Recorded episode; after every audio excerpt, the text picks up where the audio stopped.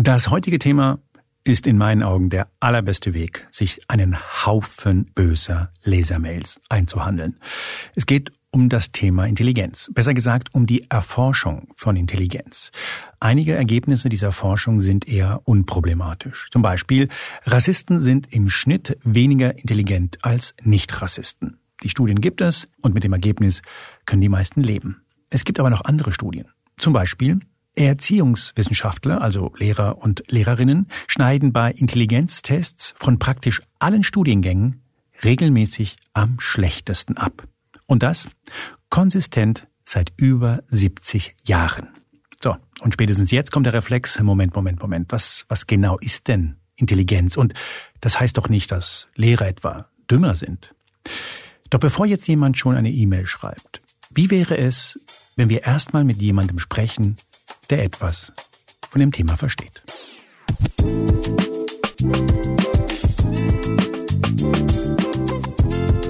Hier ist Moreno Plus Eins. Mein Name ist Juan Moreno und heute ist bei mir Elsbeth Stern. Sie ist Psychologin, genauer gesagt Professorin für empirische Lehr- und Lernforschung und Leiterin des Instituts für Verhaltenswissenschaften am Department für Geistes-, Sozial- und Staatswissenschaften der ETH in Zürich. Kurzum, Sie gehört zu den absoluten Top-Expertinnen auf dem Gebiet der Intelligenzforschung. Und auch das gehört zu Frau Stern. Sie hat sich nicht nur Freunde gemacht mit ihren Aussagen in der Vergangenheit. Zum Beispiel ist sie der Meinung, dass die große Mehrheit der Kinder auf dem Gymnasium da überhaupt nicht hingehört. Schlichtweg, weil diese Kinder nicht schlau genug sind. Oder Frau Stern sagt auch, dass wenn es um absolute Top-Begabung geht, Männer schlauer sind als Frauen. Und genau wegen solcher Aussagen war meine erste Frage an Frau Professorin Stern, wie seriös die Intelligenzforschung überhaupt ist. Einer meiner ersten Professoren, damals an der Universität äh, Marburg, Ferdinand Merz, längst tot, der hat es nicht leicht unter den 68ern, auch nicht, also ich bezeichne mich auch als Spät-68erin, der hat damals einen Satz gesagt, der mir nie aus dem Kopf gegangen ist. Das Problem der Intelligenzforschung ist nicht, dass die Intelligenztests schlecht sind, sondern dass sie so gut sind. Das Erste, was mir widerfahren ist, als ich jemandem gesagt habe, ich fahre nach Zürich, spreche dort mit einer Forscherin, die sich seit vielen Jahren mit der Thematik auseinandersetzt und wir sprechen über Intelligenz. Dann lautet die Antwort, ach, Intelligenz, die können sich ja nicht mal darauf einigen, was es ist. Da gibt es ja so viele verschiedene Dinge. Was kann ich dieser Person antworten? Ja, der könnten Sie schon antworten, dass eigentlich Intelligenz schon das äh, seriöseste Gebiet in der Psychologie ist. Es wird sehr lange beforscht schon, also es geht um Intelligenzunterschiede. Und äh, die Ergebnisse sind einfach so eindeutig, äh, ob man das schön findet oder nicht. Man kann es einfach nicht ignorieren, dass diese Intelligenztests, die man vielleicht seltsam finden kann mit ihren komischen kleinen Figuren und dass man eher triviales Material hat, aber dass die Ergebnisse dieser Tests sehr stabil sind. Schulerfolg, beruflicher Erfolg, alles korreliert eher positiv mit dem Ergebnis dieser zugegebenermaßen etwas seltsam anmutenden Intelligenztests. Hat sich die Forschung mittlerweile darauf geeinigt, was Intelligenz ja, ist? schon relativ lange eigentlich. Mhm. Im Mittelpunkt steht schlussfolgerndes Denken und Effizienz der Informationsverarbeitung. Mhm. Das heißt, Menschen unterscheiden sich unabhängig davon, mit was für ein Material sie konfrontiert werden wie schnell sie das aufnehmen können, wie schnell sie das weiterverarbeiten können und wie schnell sie, und das ist eben schon entscheidend, ohne dass neuer Informationsinput kommt, aus bestehendem Wissen neues Wissen generieren können.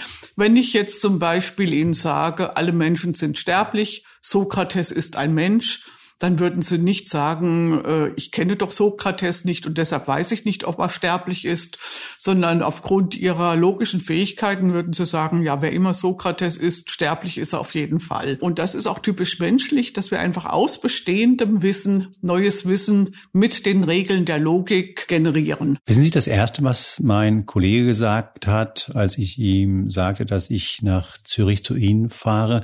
Er meinte, na ja, es gibt ganz viele verschiedene Arten von Intelligenz. Intelligenz.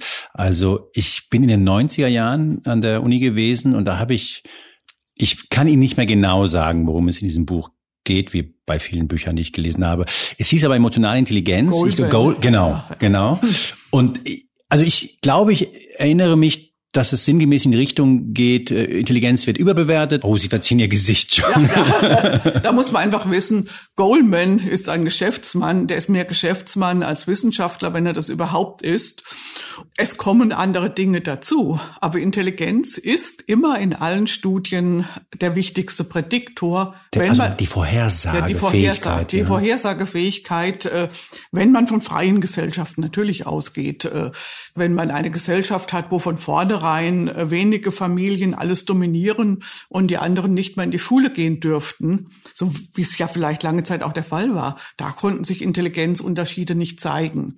Intelligenz hat eine starke genetische Grundlage. Äh, Intelligenzunterschiede werden durch diese genetische Grundlage determiniert, aber man muss eben erst eine Möglichkeit bekommen, seine Intelligenz zu entwickeln.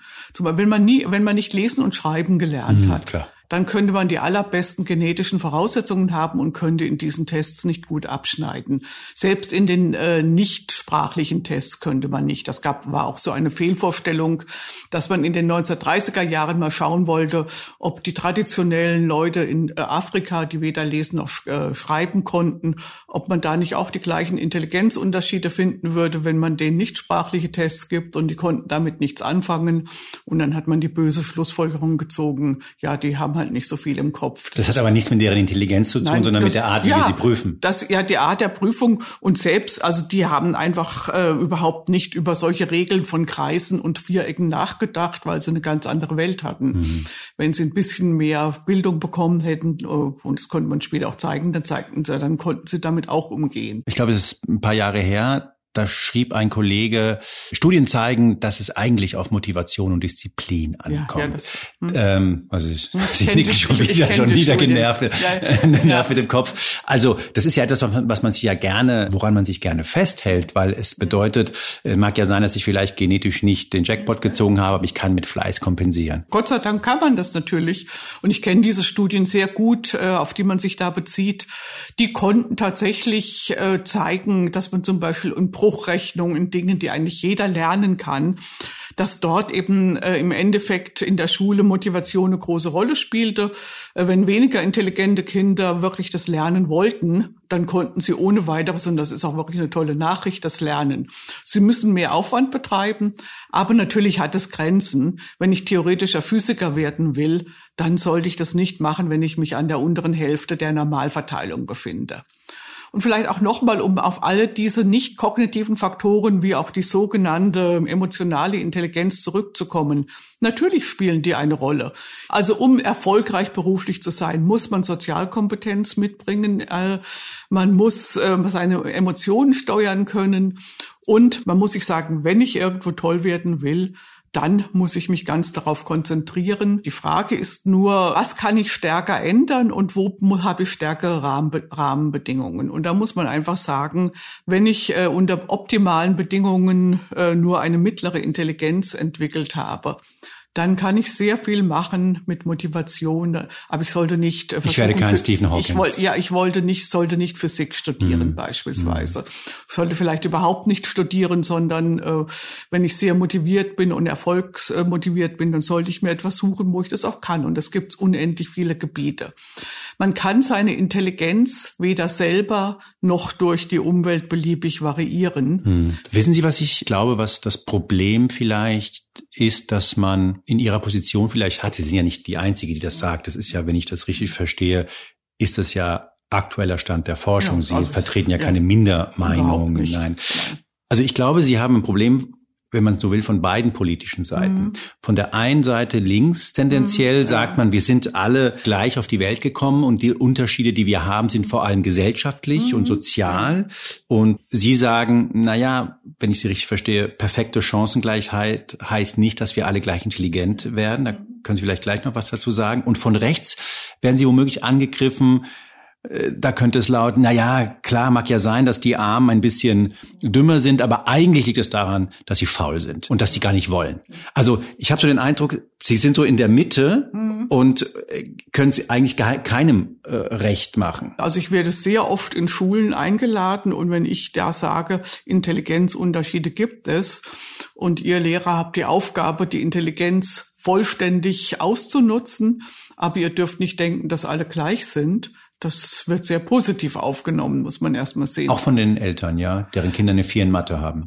Äh, ja, ja, sagen wir mal so. Ich glaube, die äh, wenn die Eltern, was ich natürlich sage, es gibt keine eins zu eins Zuordnung von Schulleistung und Intelligenz. Da müssen wir schon drauf achten, dass nicht intelligente Kinder unter die Räder kommen und was ich mindestens so schlimm finde, weniger intelligente so gepusht werden, dass wir uns an der Uni nachher damit ihnen rumärgern müssen, obwohl sie äh, ja einfach nicht das Potenzial für die Inhalte haben, die hier gelehrt werden. Wie hoch ist die Wahrscheinlichkeit, dass sagen wir mal ein junges Kind eine Gymnasialempfehlung bekommt, wenn die Eltern Akademikerkinder sind?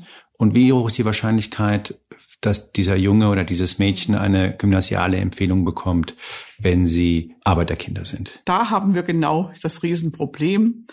Die Zahlen sind natürlich sehr unterschiedlich, äh, aber ich habe mir einmal eine große Studie von Kollegen zeigen lassen, habe ich mal angeschaut, da habe ich gesehen, die Wahrscheinlichkeit aufs Gymnasium zu kommen, wenn man unterdurchschnittliche Intelligenz und überdurchschnittliche soziale Herkunft hat, ist 50 Prozent. Und die Wahrscheinlichkeit, aufs Gymnasium zu kommen, wenn man un äh, ganz unten in der sozialen Herkunft, aber in dem oberen Bereich der Intelligenz ist es auch 50 Prozent. Das heißt im Grunde, obwohl Intelligenz sich in Anführungszeichen als guter Prädiktor, mhm. wie Sie es genannt mhm. haben, für ja. späteren Erfolg mhm. zwar zeigt, macht es schon einen erheblichen Unterschied, ja. was die sozialen Umstände sind. Es fängt in der Primarschule schon an, was ich dann mal bei diesen Daten gesehen habe. Primarschule ist das wahrscheinlich in der Schweiz, Grundschule, ne? in der Grundschule in Deutschland, ja. ja.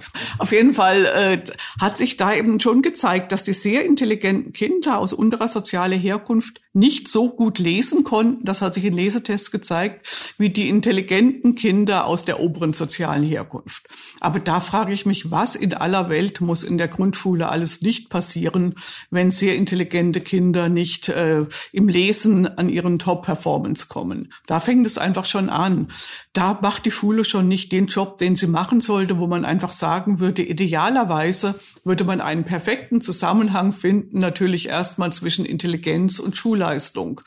Wenn der Unterricht toll ist, dann würde oder die Lerngelegenheiten toll sind, dann würde jedes Kind quasi es, ja entsprechend seiner Intelligenz die Kompetenz entwickeln. Aber wir hätten eine sehr unterschiedliche Klasse, was die Leistung angeht. Ja gut, sagen wir mal so, man muss unterscheiden in äh, Mindestkompetenzen. Da, man würde erwarten, am Ende der dritten Klasse sollten alle Kinder, bis auf die, die schwere geistige Behinderungen haben, irgendwie so ja, Basislesekompetenzen haben. Da sollte die Varianz null sein. Mhm. Aber es bleibt natürlich Ihre Aussage, da ist ja. eine sehr starke genetische Kompetenz. Ja, ja. Die manchen tun sich leichter damit, andere tun sich schwerer damit. Wissen Sie, was ich interessant finde? Es wird ja relativ viel darüber geredet, dass viele Menschen Privilegien haben haben, ja. weiß ich nicht, äh, Privileg weiß zu sein, Privileg in Deutschland mhm. aufgewachsen zu sein, Privileg mhm. heterosexuell mhm. zu sein.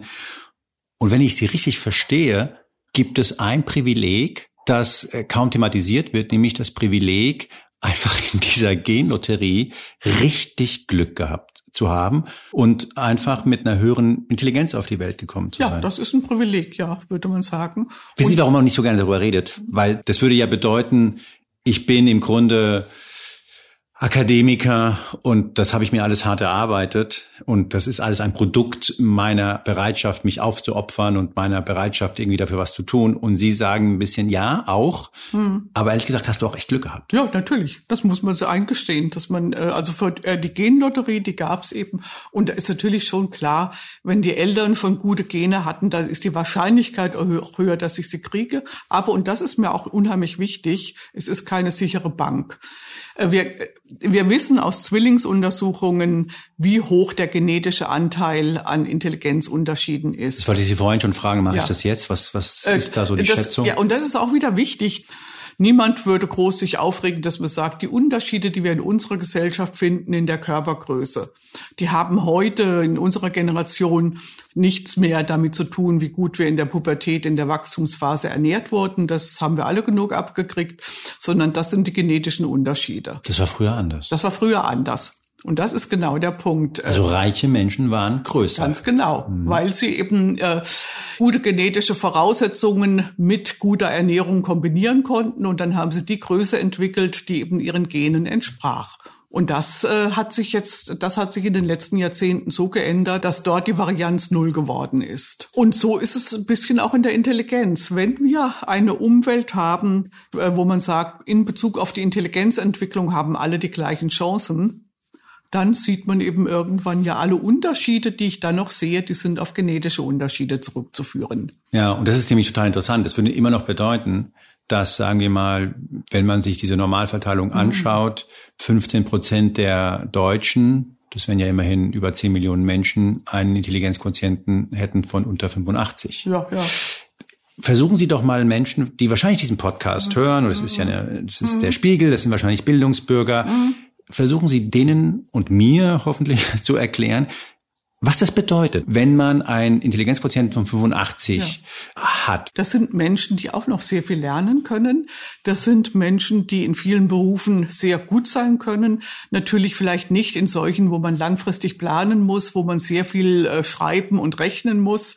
Aber sie könnten äh, ja auch in vieler Hinsicht sehr, sehr gute Arbeit machen. Sie müssen mehr Zeit aufs Lernen verwenden. Und sie dürften vielleicht nicht zu viel parallel machen. Äh, Intelligenz hat hat auch sehr viel, und wenn wir nochmal drauf kommen, was wissen wir eigentlich heute über Intelligenz? Wir wissen, das hat sehr viel mit Arbeitsgedächtnisfunktionen zu tun, mit exekutiver Kontrolle.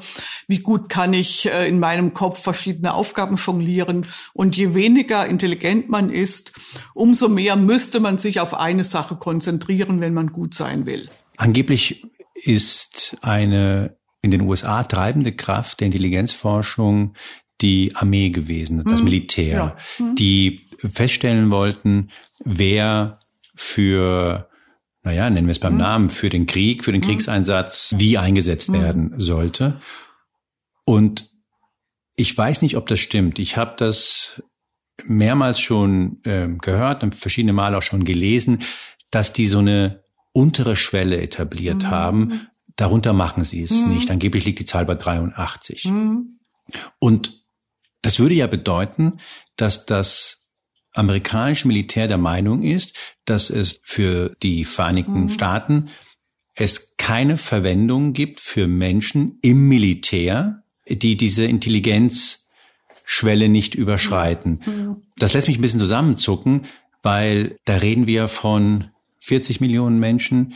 Gut, aber äh, also man kann es natürlich auch positiv sehen, dass man einfach sagt, äh, dass vielleicht Leute unter diesem IQ nicht mehr so richtig abschätzen können, dass sie eben, wenn sie zur Armee gehen, auch ihr Leben riskieren. Also auch das äh, äh, man übernimmt ja auch Verantwortung in der Armee und so weiter. Von daher denke ich, das kann ich nachvollziehen, dass man ähm, sagt, für diesen Job jetzt können wir manche Leute so gut in eher Routinetätigkeiten ausbilden, die auch wissen, was die Armee überhaupt ist. Das äh, 83, das ist schon nicht viel, dass wir die nehmen. Aber drunter würde man erstens sagen, die können die Implikationen nicht verstehen, dass man eben, ja, wenn man zur Armee geht, auch wissen muss, äh, die äh, Tötungswahrscheinlichkeit ist schon etwas größer als im normalen Leben. Ich ja. zuck halt zusammen, weil Sie sagen, wenn ich das zusammenfasse, mhm. unter 85 Intelligenzquotient, da reden wir von mehreren Millionen Menschen in Deutschland. Ja, ja. Unter 83 sagen mhm. sie, du, wenn die bei der Armee sind, mhm. dann ist mir nicht klar, ob die wirklich wissen, worauf die sich einlassen. Ja. Äh. Verstehen Sie, dass man ja, da zusammenzuckt? Ja, natürlich, ja. Mhm. Ja, ja, klar. Ich finde nicht, dass wir davor die Augen verschließen sollten, dass es diese Unterschiede gibt. Eher im Gegenteil. Ja, ja, weil ich glaube, dass, darum habe ich Sie ja auch mhm. gefragt. Ich glaube, dass wenn sich Menschen, die wichtige politische Entscheidungen mhm. treffen, die tatsächlich, man spricht ja von Eliten, wenn die sich überhaupt nicht vorstellen können, ja. wie es ist, wenn man Intelligenzquotienten hat, ja. der etwas geringer mhm. ist. Das heißt, man hat viele Dinge nicht so umrissen. Wobei die ja auch nicht gerade alle in, intelligent sind. Das haben Sie gesagt, das haben Sie gesagt. und, und da frage ich mich natürlich, haben Menschen, die dann Entscheidungen treffen, ehrlich gesagt auch Journalisten und, und Journalistinnen, die dann darüber mhm. reden, wie man denn äh, Menschen aus der Armut, mhm. Menschen aus ja. verschiedenen äh, mhm. sozialen Situationen herausholt. Nein, ich glaube, wir sollten uns schon noch mal genau auch über Ausbildungsgänge und wirklich auch über wichtige Berufe, die nicht nur eben am Schreibtisch stattfinden. Also ich will einfach sagen, wir können jeden äh, Beruf äh, ja mehr oder weniger gut machen. Nur man sollte einfach nicht den Ehrgeiz haben, wenn ich eben in der unteren Hälfte bin, dann dann muss, sollte man nicht sagen, auch die müssen auch noch an die Hochschule. Mhm. Ja. Ich will es nutzen, dass ich ein Orakel des äh, Intelligenzwissens hier vor mir habe. Mhm. Ich stelle Ihnen ein paar etwas knappere Fragen und Sie sagen mir vielleicht, wenn das geht, was die Intelligenzforschung dazu mhm. sagt. Stimmt der Satz, äh, glücklich sind die geistig Armen? Äh, das kann man nicht sagen. Also sind intelligente Menschen umgekehrt in der Tendenz glücklicher? Ja, insofern, äh, es ist, ja, wenn es um Lebenszufriedenheit geht, sind sie schon auch, stehen sie besser da. Vielleicht auch, weil sie immer wieder abwägen können, okay, das konnte ich jetzt nicht erreichen, aber dafür habe ich was anderes gemacht. Also diese größere Reflektierfähigkeit zum Reflektieren, die wirkt sich schon aus. Aber auch hier muss man natürlich schon sehen, es gibt einen positiven Zusammenhang, der ist aber nicht so besonders hoch. Es gibt sehr unglückliche, äh, ja, sehr intelligente Menschen und sehr glückliche, die eben nicht so intelligent sind. Man, wenn man eine Korrelation hat, dann hat man so eine Ellipse eben. Äh, mhm. das, das heißt, es gibt einen positiven Zusammenhang, aber der ist nicht so hoch, dass es nicht sehr, sehr viele Ausnahmen gibt. Hm, verstehe. Wer ist krimineller im Schnitt? Intelligenter Menschen oder weniger intelligente Menschen? Also bei Kleinkriminalität völlig klar die weniger intelligenten Menschen. Die werden halt auch häufiger erwischt. Deshalb äh, weiß, ja, also wir können. Ach so, das ja. heißt nicht, dass die ja, ja. per se böser sind, sondern im Zweifel, die werden häufiger erwischt. Ja, ja. ja. Sie, oder sie, ja, sie können einfach nicht äh, abschätzen, wie groß die Wahrscheinlichkeit ist, dass sie vielleicht erwischt werden mhm. und so weiter. Also von daher findet man dort äh, je höher die Intelligenz ist, umso seltener taucht man auch auf, was natürlich auch nicht, aber man kann auch auftauchen natürlich in der Kriminalstatistik. Aber im Durchschnitt liegt es eben daran, und das wissen wir natürlich im Endeffekt nicht, ob es eben einfach nur die Entdeckung ist. Die Tatsache, dass man eben besser Folgen abschätzen kann, führt natürlich auch dazu, dass man äh, ja sich ausrechnet, wie groß ist die Wahrscheinlichkeit, dass ich damit durchkomme dass man die ganz kitzligen Sachen vielleicht eben nicht versucht, ja, ja, wenn ganz man genau. ja, ja, ja. Also wenn ich jetzt einfach zusammenfasse, was Sie bisher gesagt haben, dann komme ich zu einem Satz, der mir ehrlich gesagt nicht so richtig gut gefällt, aber ich versuche es mal trotzdem. Also, intelligentere Menschen werden im Schnitt etwas zufriedener sein im Leben, mhm. etwas erfolgreicher sein im Leben, vermutlich mehr Geld haben mhm. im Leben als weniger intelligente mhm. Menschen. Ja. Das heißt ja, wenn man das auf die Gesellschaft überträgt, dann sind reiche Menschen tendenziell intelligenter als arme Menschen. Also sagen wir mal so, in einer Gesellschaft, die meritokratisch organisiert ist, wo man meritokratisch sagt, heißt, genau. äh, heißt wirklich, äh, mein materielles, äh, mein materieller Hintergrund hängt ein bisschen mindestens mit meiner Intelligenz zusammen. Mhm. Da findet man das natürlich schon dann. Aber wenn ich mein Geld ererbt habe und äh, außerdem bei der Genlotterie eigentlich nicht so toll abgeschnitten habe wie meine Eltern, dann äh, machen die natürlich die Statistik wieder kaputt. Mhm. Aber sagen wir mal so, wenn wir überhaupt keinen Zusammenhang in einer Gesellschaft finden zwischen ökonomischem Status und Intelligenz, dann muss irgendwas ganz falsch laufen. Genau, das wäre nämlich der Umkehrschluss. Ja, ja. Wollen wir es denn anders haben? Ja, eben. Also, also äh, mhm. Was wir nicht wollen, ist, dass wir ähm, mit Geld äh, Intelligenz kompensieren können, wenn es äh, um äh, Bildungswege geht. Mhm. Da laufen, da haben wir in unserer Gesellschaft oder in westlichen Gesellschaften ein immer größeres Problem. Aber das in einer Gesellschaft, wo man sich gut verwirklichen kann, wo man äh, ja einen Job, der besser bezahlt wird, äh, wo man da mehr Intelligenz braucht. Wenn man dort einen Zusammenhang findet, dann ist das ja nichts mhm. Schändliches. Ja, aber ich verstehe natürlich dieses Unwohlsein, weil es ist natürlich so ein bisschen anti-egalitär. Ja, ja, äh, Und zwar, es erinnert mich so ein bisschen also, Matthäus-Evangelium, dem der hat, dem ja, wird gegeben. Die Frage ist, was ihm gegeben wird. Ich würde sagen, wenn reiche Menschen eben ein Ferrari statt einem Golf fahren, äh, das ist okay, wenn sie Geld haben, egal wo sie das herhaben. Mhm wenn reiche Menschen ihr Kind mit einem Intelligenzquotienten von 100 aufs Gymnasium bringen, dann ist es nicht mehr gut. Wenn man sich Dinge kaufen kann, die eigentlich an Intelligenz gebunden wären und die dann andere benachteiligen, dann haben wir ein Problem. Mhm. Nicht, wenn reiche Leute äh, ja ihr Geld für irgendeinen Schnickschnack ausgeben, den mhm. niemand braucht. Wir waren ja bei den kurzen Fragen. Herr Biden wird möglicherweise der nächste Präsident der USA mit weit über 80. Mhm. Äh, als Intelligenzforscherin macht Ihnen das Sorgen? Ab 80 äh, wird niemand mehr besser. Und eigentlich ist es ein Unding. Ich glaube, es geht deshalb, weil Herr Biden äh, jemand ist, der sich mit guten Leuten umgibt, die sehr viel kompensieren können. Weil die Wahrscheinlichkeit, dement zu werden, ist äh, ab über 80 sehr groß. Da ist auch niemand vorgefeit. Äh, man hofft immer, also die intelligenten Leute hoffen immer, dass ihre Intelligenz äh, ihnen sie davor bewahrt, dement zu werden. Da sehen die Daten nicht so toll aus, muss man einfach sagen. Man kann lange Zeit äh, im Alter seine Intelligenz äh, oder einen Rückgang an kognitiven Fähigkeiten kompensieren durch Erfahrung. Mhm. Und das ist natürlich insbesondere in Berufen, die äh, ja, wo man eben auch ein gutes Netzwerk braucht und so weiter, das geht das gut. Äh, wenn man sehr, wenn man die ganze Zeit auf sehr scharfes Denken angewiesen ist und immer wieder in neuen Kontexten denken muss, dann geht's nicht mehr so gut. Wenn ich die Dinge weitermachen kann, die ich ein Leben lang gemacht habe, auch auf hohem Niveau, dann kann ich das besser kompensieren. Also von daher ist es natürlich eigentlich ein Unding, dass äh, ja bei so vielen Millionen Einwohnern in den USA, dass man da auf einen 86-Jährigen zurückreiht, der eben dann 86 sein wird äh, und wo sich jetzt ja schon doch manche Anzeichen vermehren, dass er eben vielleicht doch mit 65 noch besser drauf war. Da, da wir so wenige konfliktive Themen angesprochen haben, lassen Sie uns das Thema noch vielleicht auf Frauen oder Männer. Ja. Wer ist intelligenter? Da findet man im Durchschnitt keine Unterschiede. Man findet in den Extremen Unterschiede. Also der, der Anteil der wirklich Hochbegabten äh, und Höchstbegabten, da sind die Männer stärker vertreten als die Frauen. Also wir reden vom Top-Prozent? Wir reden vom, ja, wir reden vielleicht von den Top zwei Prozent. Mhm. Da findet man eben schon so 40 zu 60 etwa. Mhm. Im unteren Bereich auch. Äh, da ist es dann umgekehrt. Also die Verteilung ist ein bisschen breiter. Ja. Aber 40, 60 ist jetzt auch nicht so ein ja, Riesenunterschied. Gut, aber dann, wenn man immer weiter, man kann natürlich auch aufs Top-Promille gehen, dann findet man schon noch mal stärkere Unterschiede. Mhm. Und das kann äh, unterschiedliche Ursachen haben. Eine Sache, also ich würde eine genetische Erklärung erstmal nicht äh, ganz ausschließen wollen. Man kann davon ausgehen aus, dass auf dem berühmten X-Chromosom relativ viele Genvariationen sitzen, die eben für die Intelligenz zuständig sind. Mhm.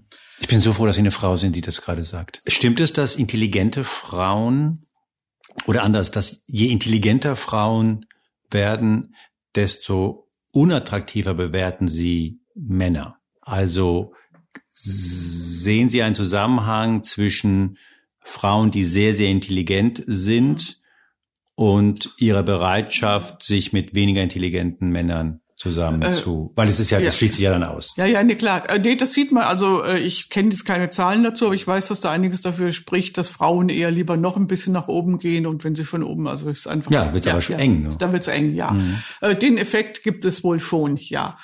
Äh, also da würde ich schon denken, dass sich Männer eher mit einer un äh, unintelligenten Frau abfinden würden als umgekehrt. Das würde ich denken. Äh, ich würde, würde, mir auch so gehen. Ich würde. Ah, interessant. ähm, ähm, es gibt so ein Gesetz, ich habe einige Interviews mit Ihnen gelesen, es gibt ein Gesetz, das muss man offenbar machen. Man muss Sie fragen, ob Sie einen Intelligenztest gemacht mhm. haben. Sie werden sagen, ja, dann werde ich fragen, und? Dann werden Sie sagen, sage ich nicht. Und dann finde ich es interessant, Sie haben das damals Ihrem Freund erzählt, okay. Mhm. dass Sie relativ gut abgeschnitten haben. Und der fand das nicht so gut. Also es gibt eine Sache, dass man schon, also wenn es um die Frage geht, natürlich äh, berufliche Chancen und so weiter, das finden, das werden Sie wahrscheinlich von jeder Frau hören, äh, dass äh, man nicht gern zugibt, dass Frauen aufgrund ihrer Intelligenz etwas erreicht haben.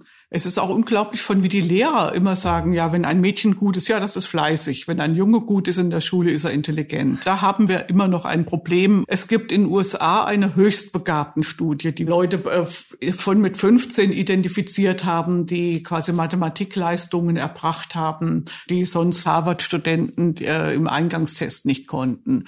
Die hat man sehr lange weiterverfolgt. Es waren von Anfang an ein bisschen weniger Mädchen dabei als Jungs. Aber die Frauen sind immer weiter, äh, aus, äh, wenn es um beruflichen Erfolg ging, dann äh, war die längst nicht so äh, dabei wie die Männer. Sie haben es teilweise schon damit selber auch erklärt, dass Sie gesagt haben, Sie haben sich manchmal überlegt, lohnt sich die Anstrengung. Work-Life-Balance vielleicht eine größere mhm. Rolle spielt, äh, ist alles berechtigt. Aber ich denke mal, dass viele auch irgendwann vergessen haben, dass sie irgendwann gedacht haben, ja, ich muss so viel mehr für, dafür tun, anerkannt zu werden, äh, als der, als Männer, die weniger intelligent sind. Mhm. Äh, also das erlebt man einfach schon häufig als erfolgreiche Frau. Viele Frauen geben auf in hohen Positionen, weil sie sagen, das ist mir zu blöd. Aber da muss man sagen, wenn du den Job machst, äh, dann ist halt, dann schau mal drüber hinweg, dass manche Dinge zu blöd sind. Mhm. Also da müssen wir, glaube ich, schon noch ein bisschen auch dran arbeiten, mhm. dass Frauen wirklich auch ihre Kompetenz entfalten können und dass man einfach eingesteht, Frauen können genauso intelligent sein wie Männer. Und wenn sie gute Leistung bringen, dann war es nicht einfach nur Fleiß. Das war die Psychologie-Professorin Elsbeth Stern. Und mir bleibt im Kopf die Aussage, dass es nach ihren Augen vielleicht sogar richtig ist, Millionen von Amerikanern mit einem Intelligenzquotienten von unter 83 den Zugang zur Armee zu verweigern, da ihnen möglicherweise nicht klar ist, dass man als Soldat oder Soldatin möglicherweise in den Krieg ziehen muss und da sterben könnte. Das heißt also, diese Schlussfolgerung ist für rund 40 Millionen Amerikaner zu komplex. Und übertragen auf Deutschland hieße das, dass in unserem Land diese Schlussfolgerung für 10 Millionen von Menschen zu komplex wäre. Wie gesagt, es ist ein Lesermail-Thema. Wenn Sie das tun wollen, sehr, sehr gern. Moreno plus eins at spiegel.de ist die E-Mail-Adresse. Mein Name ist Juan Moreno. Unterstützt wurde ich bei dieser Folge von Janis Schakarian, Julia Parker und Philipp Fackler. Die nächste Episode gibt es am kommenden Mittwoch und zwar bei spiegel.de oder überall da, wo es Podcasts gibt.